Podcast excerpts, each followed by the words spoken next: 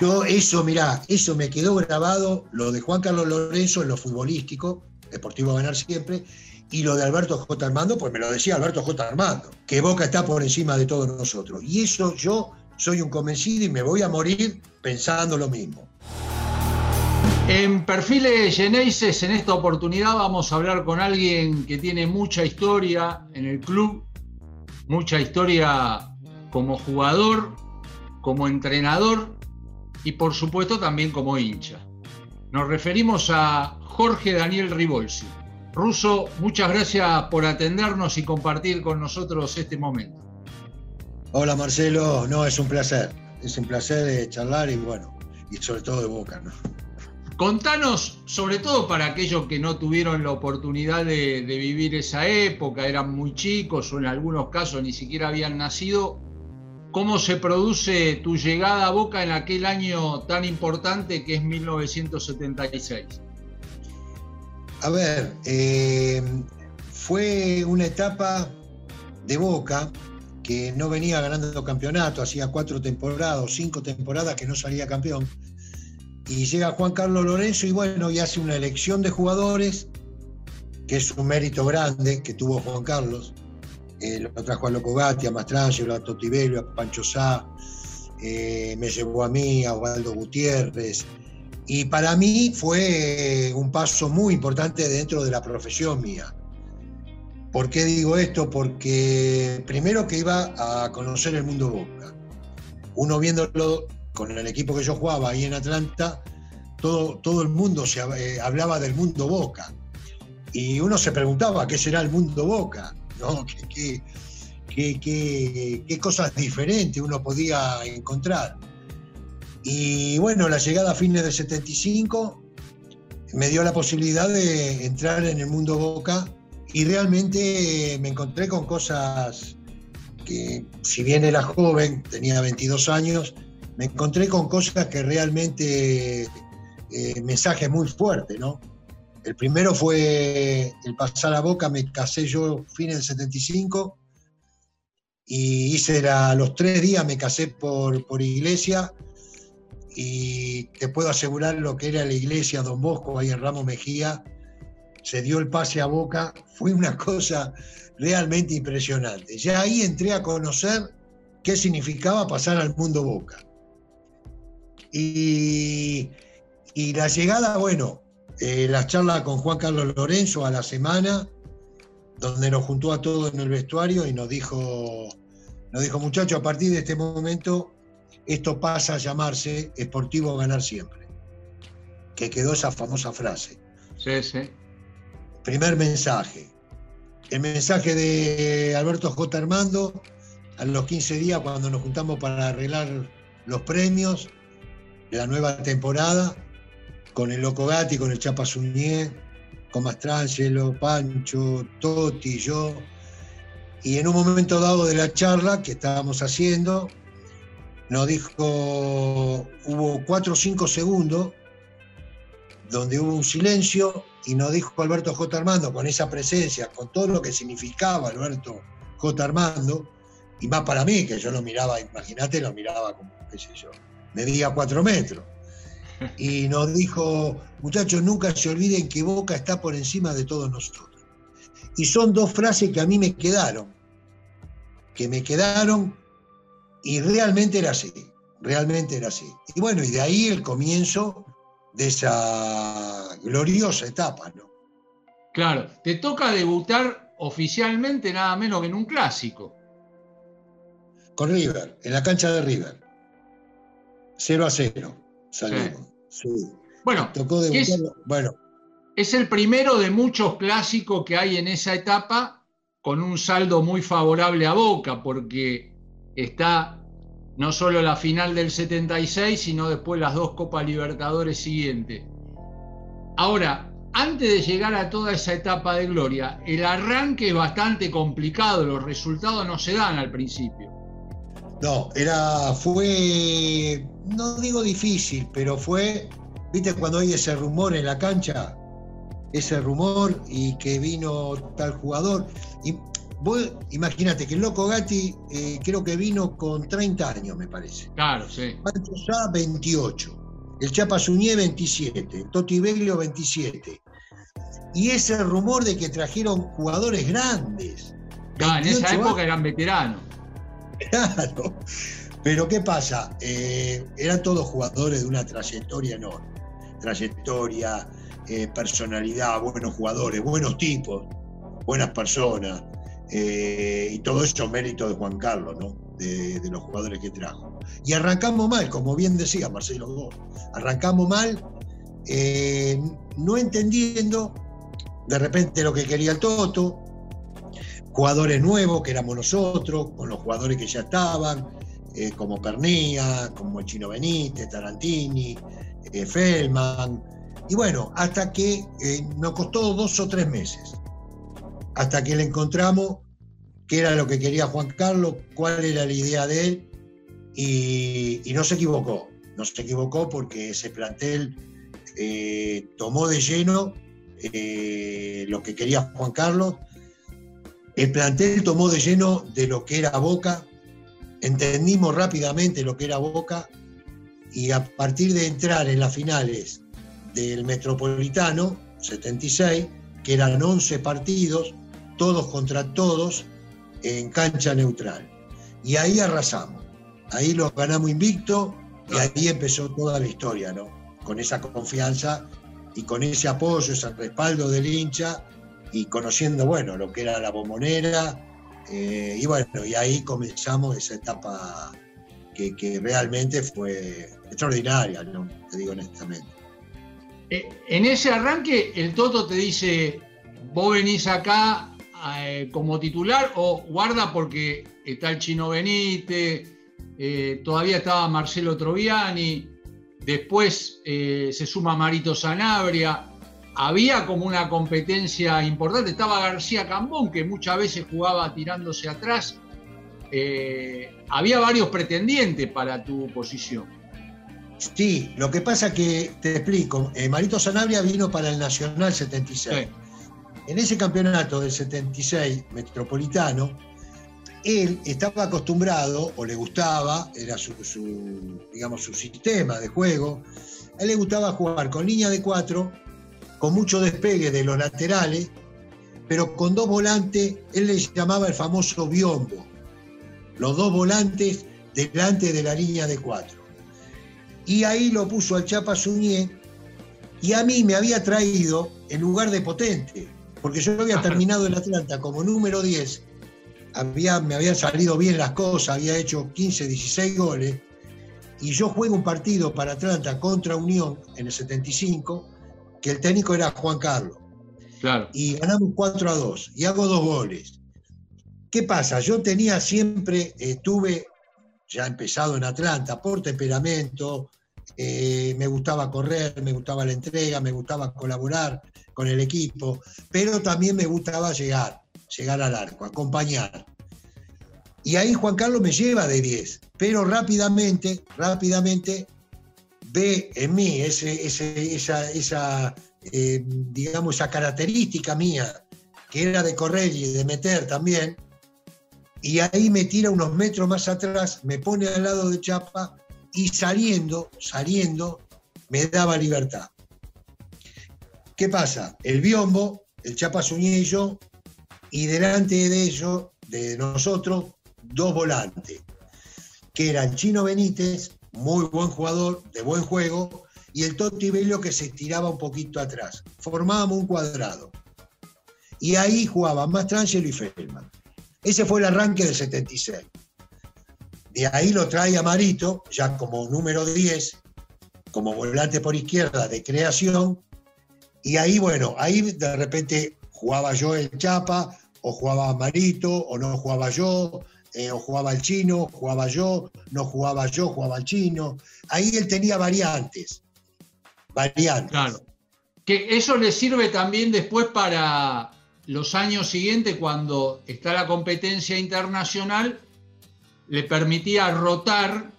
Eh, hay que recordar que Boca en el Metro 78, que fue un campeonato maratónico de 42 fechas, llega a la última chance con posibilidad de salir campeón y, estaba por jugar la final de la Libertadores también. O sea, eh, atendió los dos frentes, que era algo poco habitual en esa época.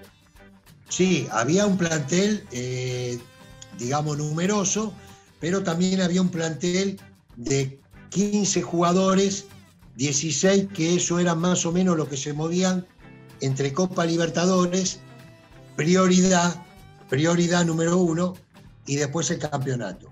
Y se pudo pelear las dos cosas. Primero jugamos la Copa Libertadores, después jugamos la Copa Intercontinental en el 78, y ahí vino ese campeonato que lo ganó Quilmes, si no me equivoco, lo ganó Quilmes. Sí, sí, sí, en la última fecha lo gana Quilmes. Claro, eh, pero antes habíamos jugado en agosto, el primero de agosto jugamos la Intercontinental, pero era más o menos un equipo, eh, como, como, como te decía recién, 15, 16 jugadores, donde se manejaba la base de la Copa eh, Libertadores o la Copa del Mundo, y los otros jugadores del plantel, sumado a algunos jugadores de esos 16, se peleó el campeonato. Y se peleó, se hizo lo que pudo, ¿no? Vos ahí después del 78 te vas, regresás en el 80, que es un año difícil de, recambio, de transición con, con, el Rata como técnico. En el 81 tenés una pequeña participación en el equipo que sale campeón con Maradona y Brindisi. Claro, yo me voy en, eh, eh, creo que jugamos contra Colón en Santa Fe, ya habíamos salido campeón de la Intercontinental y había tenido unos roces con Juan Carlos, eh, de, bueno, de temperamento, unos roces. Y bueno, me, quise ir, que no jugaba más, eh, que me iba, que me iba, que me vendieran. Me agarró la locura, la tanada, y bueno, y me fui al Deportivo La Coruña. Y en el 79, en el 79, eh, fines del 79, Boca pierde con Olimpia la Copa Libertadores y me vuelve a llamar Juan Carlos y el Puma Armando, me llaman si, estaba, si aceptaba volver, si quería volver. Le dije que sí, me había ido por una calentura, viste, de pibe, bueno, nos pasa todo. Y le dije que sí. Bueno, volví a Boca a fines del 79 estaba Juan Carlos ahí en la agencia de coches con Alberto J. Armando. Charlo con él, bueno, me dice. ¿Cómo? Ahí en, Pompeya. En Pompeya. Y ahí me dice que, bueno, que quería formar otra vez el biombo con el Chapa Suñé. Y bueno, le dije que sí, si aceptaba, si, si, si quería volver, le dije que sí. ¿Cómo no voy a querer volver? Lo otro se había pasado, su tiempo, fue calentura. Y bueno, y a los dos días el Toto Lorenzo arregla en Racing. Firma para Racing. Así que yo volví a Boca y ahí vino el Rata, ¿no? Y después en el 80 fue un año duro, un año de transición, un año donde había dejado un poco de lado aquellos jugadores de la época del Toto. Y ahí pues, subieron muchos pibes, veníamos a los tumbos, volvió Pancho Sá, al equipo, volvió Mastrangelo, es decir, los dos, tres muchachos grandes volvieron. Y, ahí, bueno, peleamos un poquito, terminamos quinto y después vino el 81, que fue el tema de, Diego, y principio del 81 eh, me rompo los meñiscos, me operan, ya la segunda operación que tenía, y ahí lo van a buscar a Krausowski al uruguayo para que juegue de 5. Y bueno, y ahí juego pocos partidos, sí. Tuve, poca participación. Después, tu contacto, eh, ya una vez retirado, eh, se da en la función de asistente. Y hay dos equipos en los que tenés una participación que son muy recordados por el hincha. Eh, primero está aquel que le gana a Newells la final de la liguilla en el 86, uno de los resultados más épicos en la historia contemporánea de Boca, sin duda. Y después está el ciclo, el primer ciclo del Coco Basile, que es eh, un ciclo soñado en el que Boca gana todo lo que juega, lamentablemente no le tocó justo la Libertadores en ese lapso, eh, que concluye cuando Grondona se lo lleva al Coco a la selección. ¿Cómo, se produce tu llegada en esta segunda etapa? Me interesa que cuentes, porque, eh, digamos, Basile era un hombre ajeno a ese mundo Boca que vos definís. Eh, vos lo conocías seguramente del fútbol. ¿Cómo, se da el vínculo, la, relación?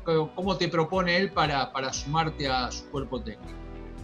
Sí, pasando a la primera etapa, como bien decías vos, que le ganamos a Ñul con Marito Sanabria, técnico, eh, vino la etapa de Cocos. Yo me estaba por ir a Honduras a dirigir, me había llamado el presidente, Real España de Honduras, y, en ese interín eh, se comunica conmigo Cacho Recasens, que era representante de Coco Basile, y Cacho Recasén me había conocido, había sido vicepresidente de Vélez. En el año 88 voy con Marito Sanabria a Vélez. Y ahí me conoce en lo profesional, en lo profesional. Viene la etapa de Coco, yo a Coco lo conocía, nosotros habíamos estado un año, yo en el 79, cuando vengo del Deportivo La Coruña, vengo a Belgrano, paso por Belgrano de Córdoba, y él estaba dirigiendo Racing de Córdoba. Racing. Y ahí equipo de Racing de Córdoba. Claro, un equipazo, un equipazo. Y ahí lo hicimos bastante con Pinche, con Coco, parábamos los dos en un hotel. No de amistad, pero alguna sobremesa, alguna copita, seguramente. Una sobremesa, exacto, una copita, una charla futbolera.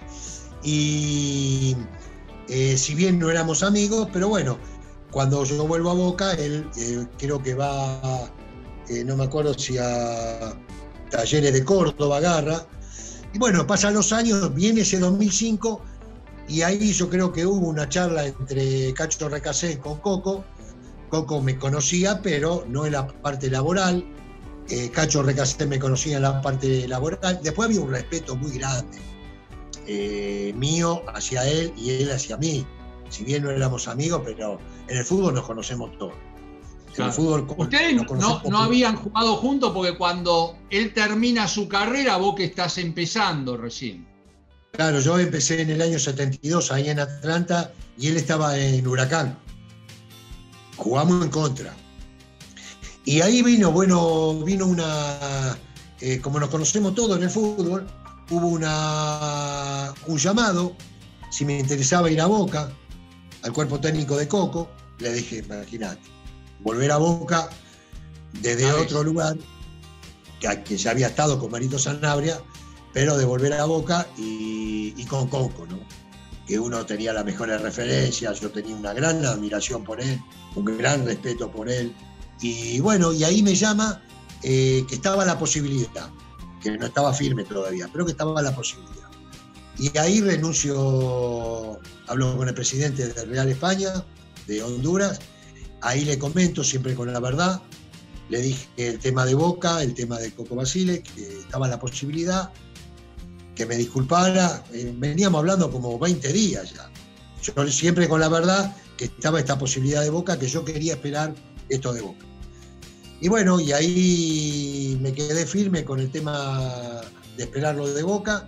Me confirma Coco, me junto con él eh, estaba el panadero Díaz, estaba Carlos Divos, y bueno, yo imagínate, volver a Boca y con Coco eh, era como volver a vivir esos momentos lindos, ¿no? De Boca. Eh, y ahí, en ese equipo en el cual tenés también la, satisfacción, ya desde otra función, de, disfrutar de los triunfos, de los títulos, el estilo era otro, no era aquel Boca de Lorenzo aguerrido, compacto, que hacía un gol y después era imposible dárselo vuelta, eh, con este otro de Coco que era un fútbol más abierto, más eh, franco, de, más llegadas y que iba más al, al ida y vuelta. Un equipazo, un equipazo de Coco. Yo digo siempre que de lo que me tocó ver a mí, de lo que me tocó vivir, futbolísticamente hablando, futbolísticamente, hubo dos equipos para mí que jugaban muy bien, que era Boca del 69 de Alfredo Di Stefano y Boca de Coco, en el 2005. Futbolísticamente, en títulos también, porque el 69 se ganó y en el 2005 ganamos todo. Pero el equipo del Toto y el equipo de Bianchi, más allá de, que eran equipos sólidos, firmes, que hacías un gol y era difícil, y enfrentamos a, nivel internacional Copa Libertadores, Copa del Mundo, dos grandes equipos, dos equipos que marcaron la mejor etapa de la historia de Boca. Pero lo futbolístico, eh, yo estoy convencido de, lo que yo vi, el de 69 y el del 2005. Y el 2005, otra vez, a, los 10 días un mensaje de Coco. Parece que era recibidor de mensajes yo, pero que me venía muy bien, la verdad me venía muy bien. Y este mensaje fue cuando jugamos la Copa, la Recopa contra Once Caldas, hacíamos una semana, 10 días que estábamos en, en Boca, y ganamos la Recopa por un gol de diferencia. Te puedes imaginar la alegría, la locura mía de empezar con el pie derecho, de ganar una recopa apenas llegás a Boca y uno conociendo lo que es Boca, entrar con el pie derecho, de ganar una recopa. Bueno, toda la alegría de los jugadores, toda la alegría de la gente. Lo voy a abrazar a Coco y el Coco está cruzado de brazos, imagínate, un metro noventa, cruzado de brazos, y una cara de culo, vos no sabés lo que... Como si hubiéramos perdido 5 a 0, 6 a 0. Entonces lo abrazo. Voy lo abrazo, le digo, Coco, arrancamos con el pie derecho, ganamos la recopa, esto Boca vas a ver, que esto, que el otro, que yo todo contento. Claro, cuando veo que no reacciona, que, me separo de él y me dice con esa voz gruesa, me dice, no me gusta ganar así, me gusta ganar jugando bien. Y vos sabés que yo ese mensaje lo tomé rápidamente, rápidamente. ¿Por qué? Porque me hizo entender que las convicciones de él, todo, todo técnico quiere ganar, todos queremos ganar, pero las convicciones de él, de qué forma ganar. Y a él no le gustaba ganar así. ¿Me entendés? Y un mensaje enorme, enorme. Claro, y después lo entendí rápidamente y el equipo lo demostró elección de jugadores de Coco, que trajimos a Insúa, trajimos a Vilo, eh, Catadía, eh, Crupoviesa, y el equipo que había. El equipo, Abondancieri, Ibarra, Esquiavi, Catadía, Crupoviesa, Bataglia, Gago, Vilos, Insúa, Palacios y Palermo. Y en el banco, Delgado, eh, Guillermo, Caña, era un equipazo. Y él lo armó, que mérito de él también, el armado de ese equipo y cómo terminó jugando ese equipo. Cómo jugó en el arranque un poquito hasta lo mismo que me pasó a mí como jugador en Boca, cuando fuimos a Boca con el Toto, me pasó lo mismo eh, compartiendo un cuerpo técnico del lado de Coco, ¿no? Hasta el conocimiento de lo que quería Coco. Bueno, cuando agarró el equipo, lo que quería Coco, lo que ellos las características de ellos, lo que sabían jugar. Bueno, un equipazo, un equipazo, y ahí vino y bueno, ganamos todos, los cinco campeonatos de los cinco. Siempre digo, siempre digo, y soy un convencido, que tenés que tener buenos jugadores. Si no tenés un gran equipo, un gran grupo humano, estás muerto, sea quien sea. Sea Lorenzo, Bianchi, Basile, el que sea. De ahí está la jerarquía de los técnicos, esto, de elección de jugadores y volcar lo que ellos querían. Esa etapa, bueno, tuvo un corte inesperado porque Coco se fue a la selección, un equipo que llevaba una docena de triunfos consecutivos. Después, otra cosa que quiero rescatar y ya como para ir dándole el toque final a la nota, es que una vez que eh, te alejaste del club, eh, mantuviste una postura eh, de permanente apoyo al equipo, al margen de quién era el técnico, quiénes eran los jugadores, eh, cómo venía el equipo en el campeonato, en la Copa, eh, siempre mantuviste una postura de, respaldo que me parece a mí es una rareza porque es muy común ver que los exjugadores o ex técnicos, una vez que se van del club, critican todo lo que pasa y como que es imposible que haya otro equipo superior al que ellos integraron, ¿no? O sea, como vos jugaste en el Boca de Lorenzo y no hay como el Boca de Lorenzo. Y no, puede haber un equipo que sea mejor que ese. Seguro. A ver, eh, te digo, yo eh, siempre, desde, el momento que llegué a Boca, que tuve la posibilidad de ponerme la camiseta, de transpirar la camiseta de Boca, de jugar en la bombonera, de ganar títulos, de conocer al hincha de boca, todo lo que te brinda, todo lo que te da, eh, todo lo que te exige también. Y cuando dejé esa etapa que decís vos, que me fui de boca, eh, el apoyo y el respaldo va a estar siempre, porque está la camiseta de boca. ¿Me entendés? Tal vez haya más afinidad con aquellos jugadores que yo tuve con Coco y que, cuando no fuimos, ellos seguían jugando. Entonces había eh, estaba la camiseta de Boca y había una afinidad porque habíamos trabajado juntos. Pero siempre el tipo que se ponga la camiseta de Boca, siempre, siempre, desde mi, desde mi lugarcito chiquitito, de mi humildad, siempre lo voy a respaldar. Que eso no quita, como a cualquier técnico, que eso no quita que yo pueda entablar una charla de fútbol y marcar algunas cosas, eh, pero de buena leche, de buena fe, marcar algunas cosas o que no me gustan o que me gustan. ¿Por qué? Porque tengo la suficiente autoridad para hablar, porque me puse la camiseta de Boca, sé lo que es Boca, sé cuando Boca sale a jugar un partido, sé cuando Boca sale a jugar una final, sé lo que siente el hincha de Boca, sé lo que siente el jugador de Boca cuando se pone esa camiseta. Por eso todos los jugadores que se van de Boca, todos los técnicos que se van de Boca, terminan amando a Boca. Lo terminan queriendo porque no tenés otra forma de irte de boca y no querer a boca, no querer esos colores.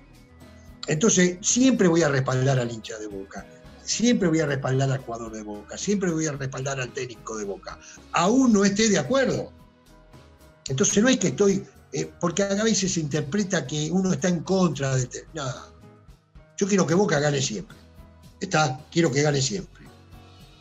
Pero quiero que gane también a lo Boca, eh, a, lo que, a, lo, que son los jugadores, porque Boca siempre ha tenido buenos jugadores de buen pie. Ojo, ¿eh?